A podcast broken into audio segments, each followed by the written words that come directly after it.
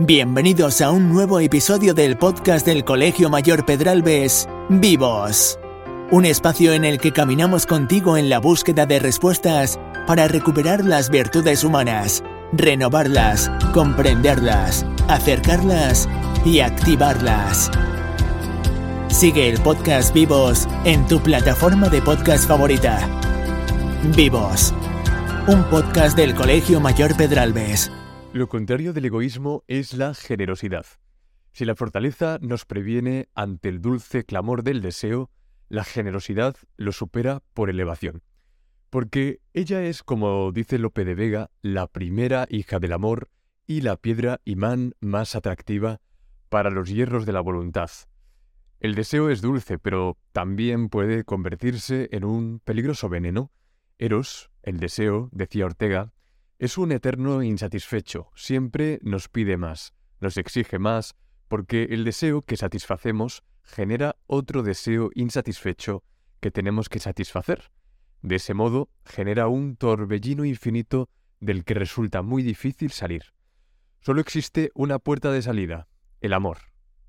El deseo rige nuestras vidas y por eso vivimos a golpe de corazón, dejándonos llevar por las emociones sin darnos cuenta de que no son buenas consejeras y dejándonos engatusar por su explosiva aparición y su momentánea intensidad.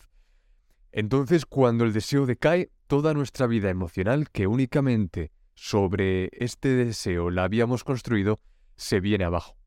Para cuando nos damos cuenta ya no somos dueños de nuestras vidas, porque hemos dejado las riendas en manos de los caprichos del deseo. Cuando decidimos seguir la ley del deseo, ponemos nuestra existencia en manos del azar, porque la única ley que rige el deseo es que el deseo no tiene leyes.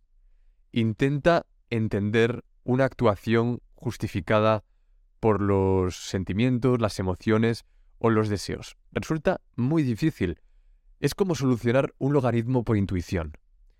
¿Qué tendría que pasar en nuestra vida para que nos volviéramos más generosos con el tiempo, con nuestros talentos, con nuestras ideas?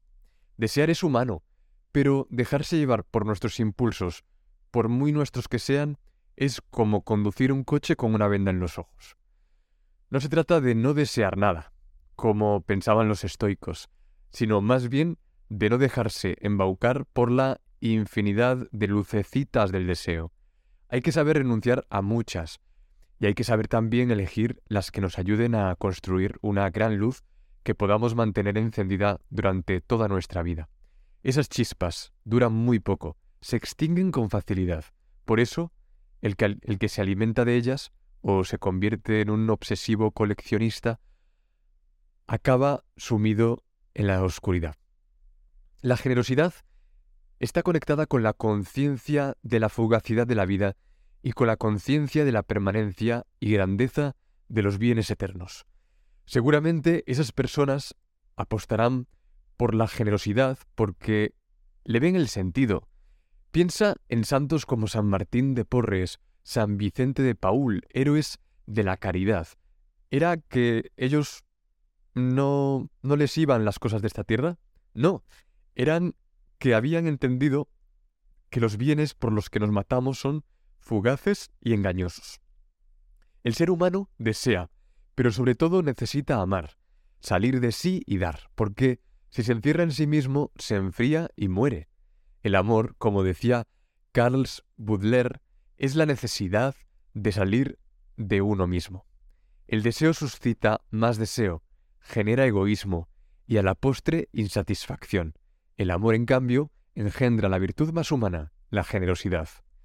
La generosidad nos ayuda a olvidarnos de nosotros mismos y atender a los demás. Tan importante es una cosa como la otra, y, ambas se complican, por usar un concepto de la lógica formal. Solo si nos olvidamos de nosotros mismos podemos atender a los demás, y solo si estamos atentos a los demás podemos olvidarnos de nosotros mismos. La experiencia de la vida nos enseña que nuestro mayor enemigo es nuestro yo, ese que paradójicamente debemos fortalecer para poder olvidarnos de Él, para poder liberarnos de sus requerimientos. El deseo ceba al yo, lo engorda y lo vuelve perezoso.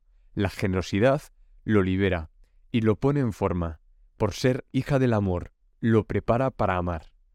El generoso sale de sí, se da a los demás y es capaz de amar. Mantiene a distancia el deseo, lo controla, lo tiene domesticado. No lo anula, sino que, como hemos dicho, lo supera por elevación.